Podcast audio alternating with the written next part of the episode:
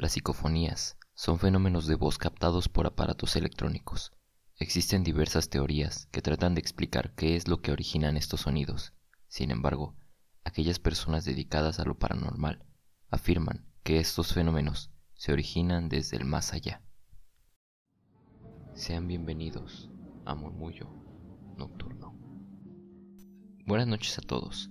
El episodio de hoy resulta bastante interesante, pues vamos a adentrarnos más en el tema de las psicofonías. Como se mencionó durante la introducción, estos fenómenos suelen ser registrados solamente por dispositivos electrónicos, y se tienen diversas teorías que buscan darle una explicación a este fenómeno, desde la ventriloquía inconsciente, interferencia radial, voces del más allá, o incluso voces desde el espacio exterior. Adentrándonos en la historia de este fenómeno, nos ubicaremos en la década de los 50, con Friedrich Jürgensen, quien se dedicaba a la pintura, arqueología e incluso a la ópera. Fue durante estos años cuando Jürgensen, quien se encontraba registrando el canto de los pájaros con una grabadora que había adquirido tiempo atrás con motivo de grabarse mientras cantaba, lo que pareciera un momento relativamente normal se convertiría en el origen del uso de dispositivos electrónicos en la investigación paranormal. Al inicio, Jürgensen encontraría una voz dentro de sus grabaciones.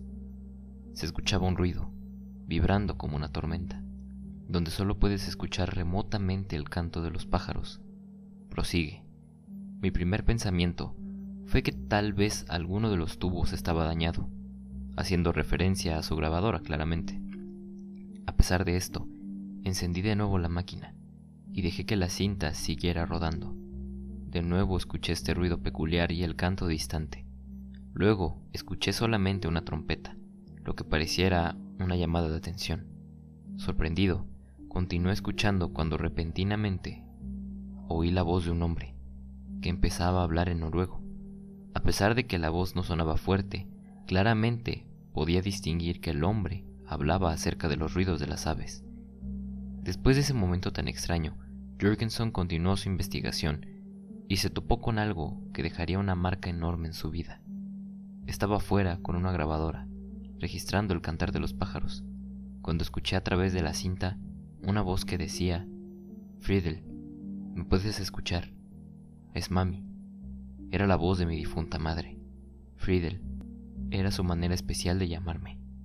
A partir de ese momento, abandonaría cualquier cosa que no estuviera relacionada con el fenómeno que había presenciado y en 1964 publicaría su libro Las voces del espacio.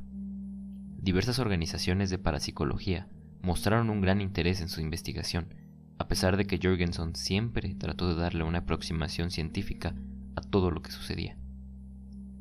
Durante sus sesiones, ponía una grabadora en medio de un cuarto y hablaba, dando un espacio para que las posibles voces respondieran.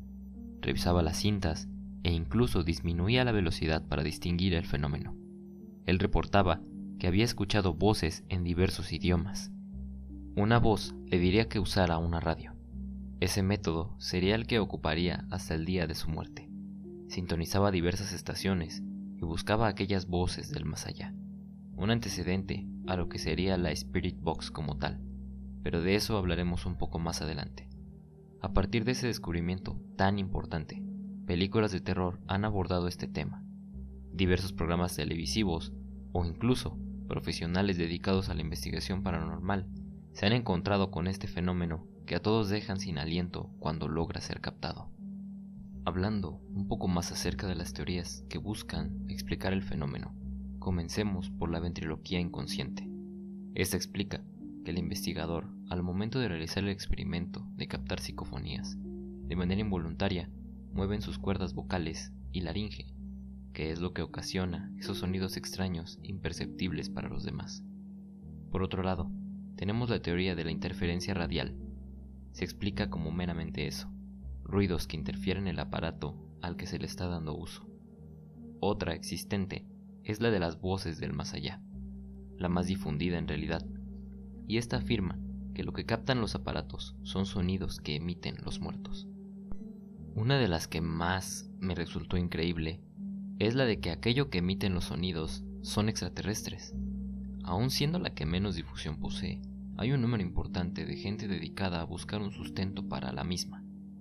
Hablando acerca de esto, vino a mi mente una de las escenas más memorables de la película Señales de M. Night Shyamalan, cuando Morgan, hijo mayor de la familia, tiene en sus manos un monitor de bebé, donde logra captar interferencia en el mismo.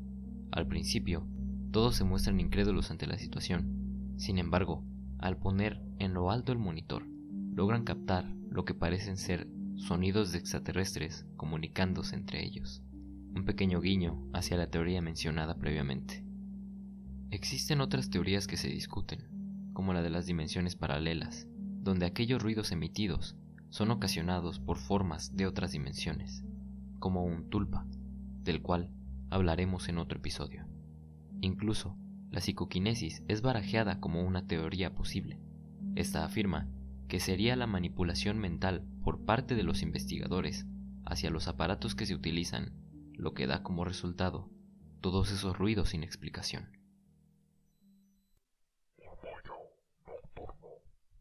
Con el paso de los años, se han generado nuevas técnicas para poder captar estos fenómenos de voz, pero la más particular de todas es aquella que basa su uso en lo que se conoce como la Spirit Box.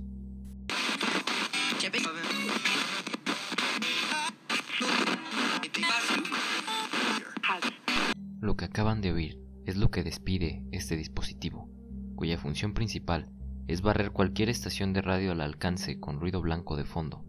A través de esto, se comienzan a escuchar diversas voces que pueden ser interpretadas de diferentes maneras.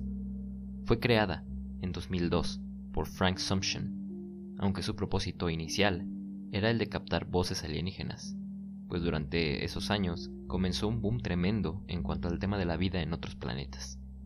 Veamos a estas Spirit Box como una Ouija digital. La finalidad de ambas es comunicarse con el más allá. Incluso podría decirse que el riesgo es similar, puesto que se cree que en las sesiones de la Spirit Box se abre un portal, a través del cual los muertos pueden comunicarse. Sin embargo, al abrir esta puerta, algo más podría colarse, algo más maligno, un espectro de bajo astral o lo que también conocemos como un demonio. El archivo de sonido de la Spirit Box fue extraído desde Holty Paranormal, por si quieren saber un poco más de eso. Hace algunos meses, en mi celular se logró captar una interferencia bastante curiosa. Esta es la evidencia.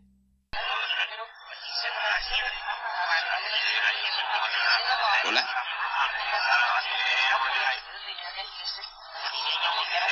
Hola. Como pudieron escuchar, mi reacción fue de completa confusión cuando estaba atestiguando lo que pasaba. El sonido. Si prestaron atención, es como si de una Spirit Box se tratara, como si se hubiese activado en el instante en el que todo esto estaba sucediendo. Sin embargo, el sonido fue emanado desde mi celular. ¿Qué habrá sido lo que intervino mi teléfono aquel día? Lo dejo a su criterio. Por supuesto, cuento con evidencias, de más evidencias, en cuanto al tema de las psicofonías. Las que estoy a punto de reproducir se dieron durante la grabación del último episodio, haciendo alusión a las brujas. En total, se captaron cuatro sonidos diferentes. Se van a presentar en velocidad normal y a menor velocidad para que se puedan apreciar bien. Ustedes serán quienes juzguen. Los dejo con la evidencia. Muestra 1. Programa. Como solía ser, tenía un Programa. Como solía ser, tenía un... 2. vi a esa lechuza blanca muerta. Vi a esa lechuza blanca muerta. Muestra 3. totalmente desagradable. Pero para sorpresa de todos, Totalmente desagradable. Pero para sorpresa de todos. Muestra 4. un poco más familiarizados con el tema acerca de estos seres y Un poco más familiarizados con el tema acerca de estos seres y esas fueron las cuatro evidencias que les presento el día de hoy. Durante la semana Estuve intentando descifrar qué era lo que sonaba de fondo y si alguien pudo haber emitido dichos sonidos que se encontraban cerca, aunque no logré ningún resultado satisfactorio. El micrófono logra aislar el sonido de buena manera, y lo que sea que haya emitido esos ruidos que acaban de escuchar se quedará en un completo misterio hasta que se logre determinar algo contrario. Y bueno, con esto hemos llegado a la conclusión de este programa. Les quiero agradecer mucho por haber escuchado este tercer episodio. Me emociona bastante el poder estar en contacto con temas de los cuales soy fanático desde que tengo memoria. Y nada, manténganse atentos que se vienen otros temas paranormales bastante interesantes. Espero que esto de las psicofonías les haya gustado y si tienen algún relato que contar con relación a esto o a otros sucesos, pueden mandarlo a nuestro correo que tenemos habilitado, murmullo nocturno mx@gmail.com. Ahí estaremos recibiendo sus historias y con gusto las narraremos en este espacio. Me despido y les deseo buenas noches. Esto ha sido Murmullo Nocturno.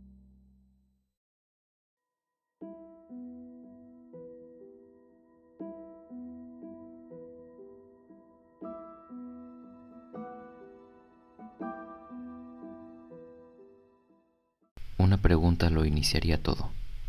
¿Cómo deberíamos llamarte? El oráculo, pieza que apunta hacia cada letra del tablero, con un movimiento lento pero seguro, iba marcando las letras O, U, I, J, A. Ouija. ¿Qué quiere decir eso? Volvieron a preguntar los creadores de este juego. Buena suerte les respondió el tablero. Sean bienvenidos a Murmullo Nocturno. Muy buenas noches a todos. Qué bueno poder recibirlos una vez más en este su programa. Como pudimos escuchar en la intro, esta noche nos reunimos para discutir un poco más acerca de este juego tenebroso de nombre Ouija. Antes que nada, me gustaría aclarar que esta no es una invitación para que se aventuren a intentar usar este tablero sean creyentes o no, del mundo de lo paranormal, hay que guardar respeto hacia todo lo desconocido. Sin más que añadir, comencemos.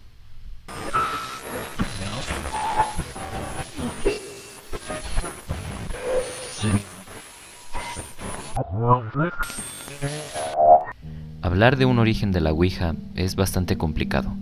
De acuerdo con el historiador Robert Murch, que se especializa en el tema del tablero no existe un origen en específico, lo cual es bastante raro, considerando el hecho de que este juego ha cosechado terror en diversas partes del mundo.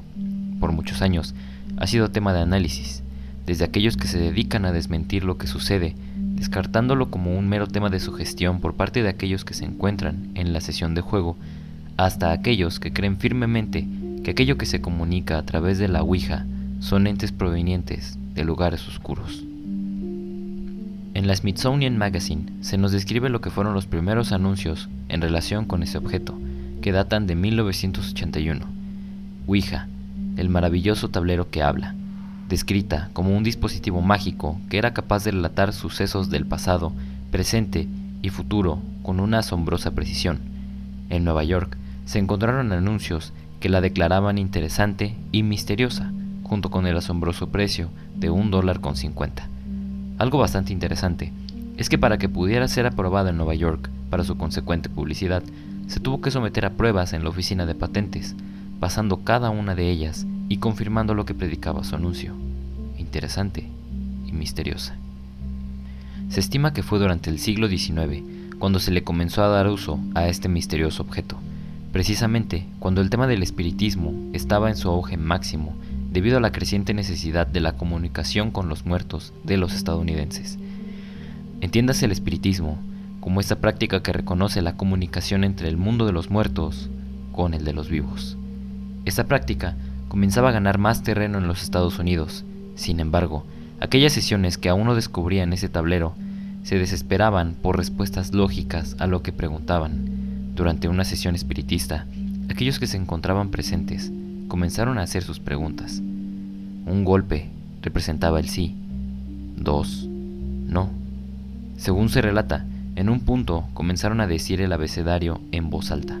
Cuando el espíritu diera el golpe, representaba que esa era la letra que el espíritu quería indicar, lo cual dio como resultado a la creación de la tabla Ouija, una idea inicial. En años cuando la muerte durante el embarazo, las enfermedades y constantes conflictos armados causaban numerosas bajas dentro de las familias, la Ouija fue uno de los objetos que más consuelo ofrecían para todos aquellos que buscaban a sus familiares perdidos. Morge relata que en años que no era visto de mala manera el intentar comunicarse con los muertos, en realidad era normal, la gente tenía sesiones Ouija los sábados por la noche, para la mañana siguiente ir a la iglesia como si nada. Incluso se sostenían reuniones específicamente para realizar sesiones con la tabla Ouija. Esta práctica ya comenzaba a verse como una actividad social incluso. Fue hasta años después cuando Kennard Novelty Company decidió fabricar la primera tabla Ouija comercial, por así decirlo, con la mera intención de hacer crecer sus números monetarios. Lo que no sabían era que le estaban abriendo la puerta a lo que sería un boom tremendo en cuanto al uso de ese tablero. Existe una creencia que explica el nombre de la Ouija y que es la más aceptada por la mayoría de las personas. Esta nos dice que la palabra Ouija proviene del francés oui, que significa sí, y del alemán ja. Sin embargo, Murch, durante su investigación, dio con el origen más concreto del nombre. Sería Ellen Peters, cuñada de uno de los inversionistas de este nuevo producto, que el mismo inversionista la describió como una medium fuerte, quien demandaría que se integrara el ya famoso oráculo al tablero y una vez listo, ella haría la pregunta, ¿cómo deberíamos nombrarte? Como ya mencionamos en la introducción. El tablero respondió, Ouija, a lo que volvieron a preguntar, ¿qué, qué es lo que significa eso? Hubo un momento de tensión y después llegó la respuesta, buena suerte. Los años transcurrieron y el uso de esta tabla se hizo cada vez más grande, siendo un juguete para niños que era vendido en casi cualquier tienda. Mi padre rememora que él la llegó a ver incluso en las farmacias, con un pequeño paquete naranja que le anunciaba Ouija, la tabla para comunicarse con los muertos. Sin embargo, todo cambiaría con la llegada del Exorcista, película estrenada en 1973, dirigida por William Friedkin, basada en el libro escrito por William Peter Blatty. Como muchos ya sabemos, El Exorcista narra la historia de Regan, una niña que juega la Ouija y termina siendo poseída por un demonio de nombre Pazuzu. La madre, en su desesperación, acude a diversos médicos para que todo concluya en que busque un exorcista que pueda ayudar a su hija para que expulse al demonio dentro de ella. Una trama sencilla, pero que causó un pánico general en cuanto a lo que implicaba el uso de la tabla Ouija, pues, por primera vez, la probabilidad de que un demonio fuera invocado a través del tablero era una realidad. Así fue como se comenzó a ver lo que alguna vez fue un juguete para niños, como algo peligroso, que le podía abrir las puertas a entes completamente desconocidos. Existen diversos casos documentados relacionados con oscuros finales ocasionados por la Ouija. El día de hoy vamos a presentar tres de los casos más impactantes y que más difusión han recibido. La posesión de Missouri de 1949, que inspiró a William Peter Blatty para redactar su novela El Exorcista, el caso de Jennifer Lynn Springman y el caso Vallecas, que conmocionó a España en el año de 1991.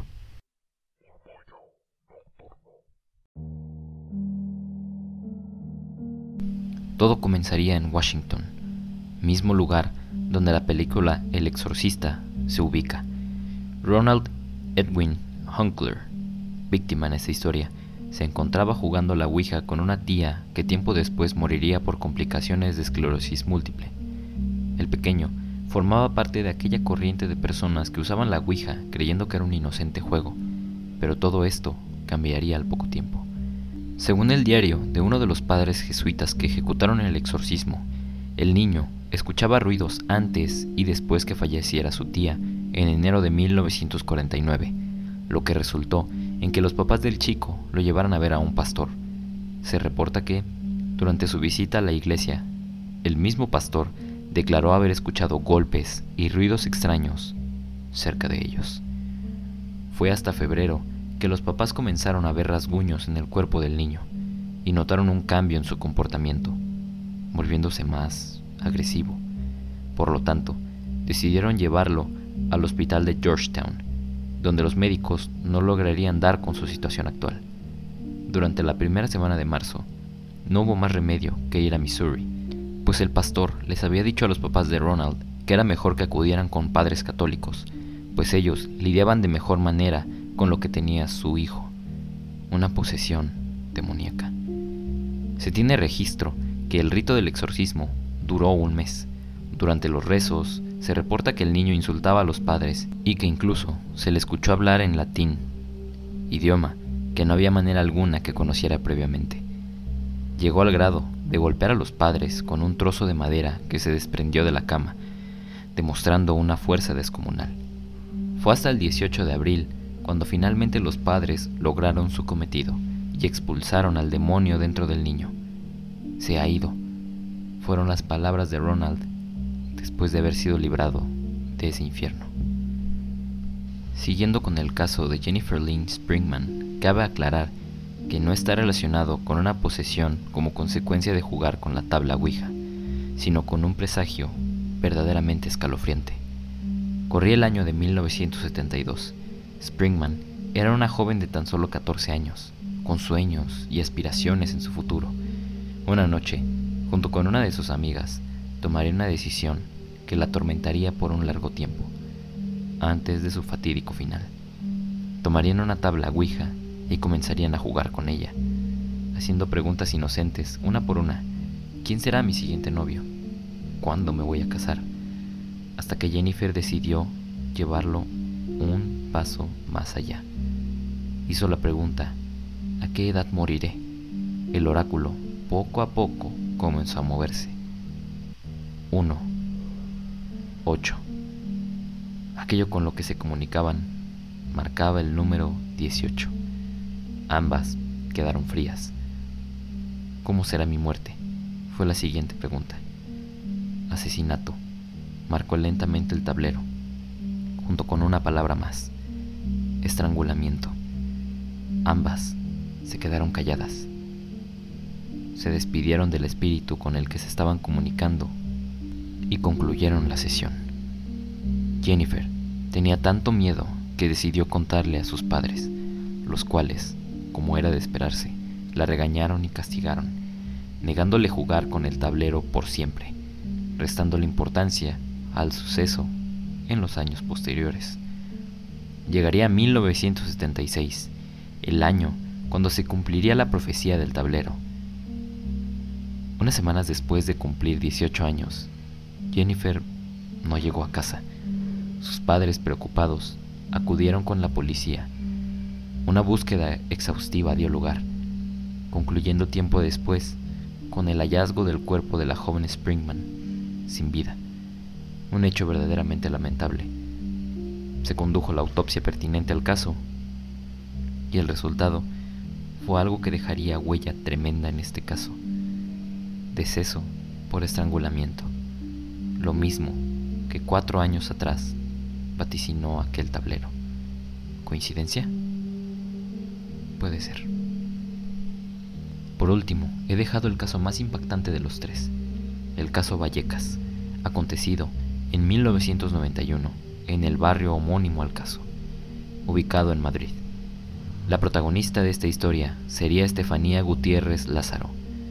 Cabe aclarar, antes de empezar con este relato, que este caso inspiró a la película Verónica, estrenada en 2017. Sin embargo, los sucesos vistos en la película no guardan mayor relación con lo que verdaderamente pasó. Estefanía, junto con dos amigas más, se reunieron en el baño de lo que era su escuela, en un intento por comunicarse con el espíritu del novio de una de las amigas presentes durante la sesión, mismo que había fallecido en un accidente reciente. La sesión se estaba llevando a cabo con normalidad, hasta que una de las maestras las tomaría por sorpresa e inmediatamente interrumpiría el juego, rompiendo con una de las reglas más marcadas de este juego. No irte sin despedir a la entidad con la que te estás comunicando. Una de las chicas reportó que la maestra rompió el vaso que estaban usando como oráculo y que, de él, emanó un humo negro que Estefanía inhaló. En otra versión de los hechos, la maestra simplemente forcejeó con las alumnas y la tabla Ouija se rompió en el acto. Como fuera el caso, esto ya se había consumado. La regla más importante había sido rota y con ello todo lo extraño comenzaría a dar lugar en el domicilio de Estefanía, donde vivía con sus padres y sus cinco hermanos, siendo ella la de en medio. Al paso de las semanas, Estefanía comenzó a tener convulsiones, ataques e incluso visiones que involucraban a varios hombres rodeando su cama en las noches, sin rostro. La madre de Estefanía atribuía estos sucesos a un familiar en particular, ni a más ni menos que al abuelo de Estefanía, su propio padre, mismo que tenía una obsesión con la pequeña y que no hacía mucho había fallecido, no sin antes advertirles que se las verían con él tiempo después. Lo último que aconteció en la vida de Estefanía fue un ataque que le dio en casa. Después de haber llegado, de haber salido con su novio, ella se abalanzó contra uno de sus hermanos, para después colapsar en el suelo, despidiendo espuma de la boca. Muchos han declarado que lo que pudo haber sucedido a esta chica fue ni más ni menos que un ataque de epilepsia bastante extraño, aunque cabe aclarar que la misma familia descartó eso, pues nunca había presentado tal malestar, sino hasta después de haber jugado la Ouija. Esa misma noche, ingresó al hospital Gregorio Marañón en estado de coma, para no despertar jamás. Causa de muerte, asfixia pulmonar, lo cual muchos médicos declararon como algo bastante extraño e incluso sospechoso. La familia Gutiérrez le haría un altar a su memoria en 1992, un año después de lo que aconteció. No obstante, comenzarían a pasar cosas bastante extrañas dentro del domicilio. Los integrantes de la familia comenzaron a presenciar eventos sobrenaturales, entre ellos, el más famoso y que ha quedado documentado en fotos, la combustión espontánea de uno de los retratos de Estefanía, y el evento más aterrador de todos, la aparición de una figura negra alta que los atormentaba. Este último hecho resultaría en que una noche el padre de familia llamaría a la policía, pues esto los alarmó demasiado. El reporte policial, a cargo del inspector José Pedro Negri, nos relata que, durante la madrugada del 27 de noviembre de 1992, acudió al domicilio de los Gutiérrez acompañado de tres policías más, mismos que experimentaron en carne propia los sucesos paranormales dentro de la casa, muebles que se abrían solos, paredes con signos de rasguños, golpes extraños en el área de la terraza, una inexplicable mancha marrón en una de las mesas, y un Cristo que se encontraba separado de la cruz.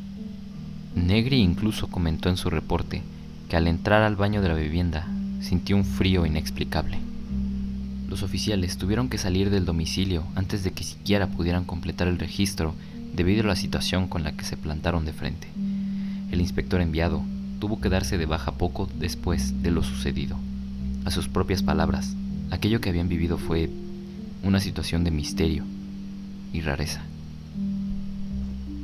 Este tema sin duda da mucho de qué hablar. A la fecha, se sigue analizando la veracidad de lo que sucede durante las sesiones de la Ouija, con diversas explicaciones posibles de qué es lo que ocasiona el fenómeno.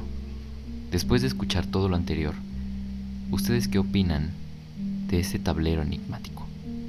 En lo personal, siempre he tenido un respeto enorme hacia ese tema, pues pienso que abrir una puerta hacia lo desconocido podría ser contraproducente si no sabes bien lo que haces.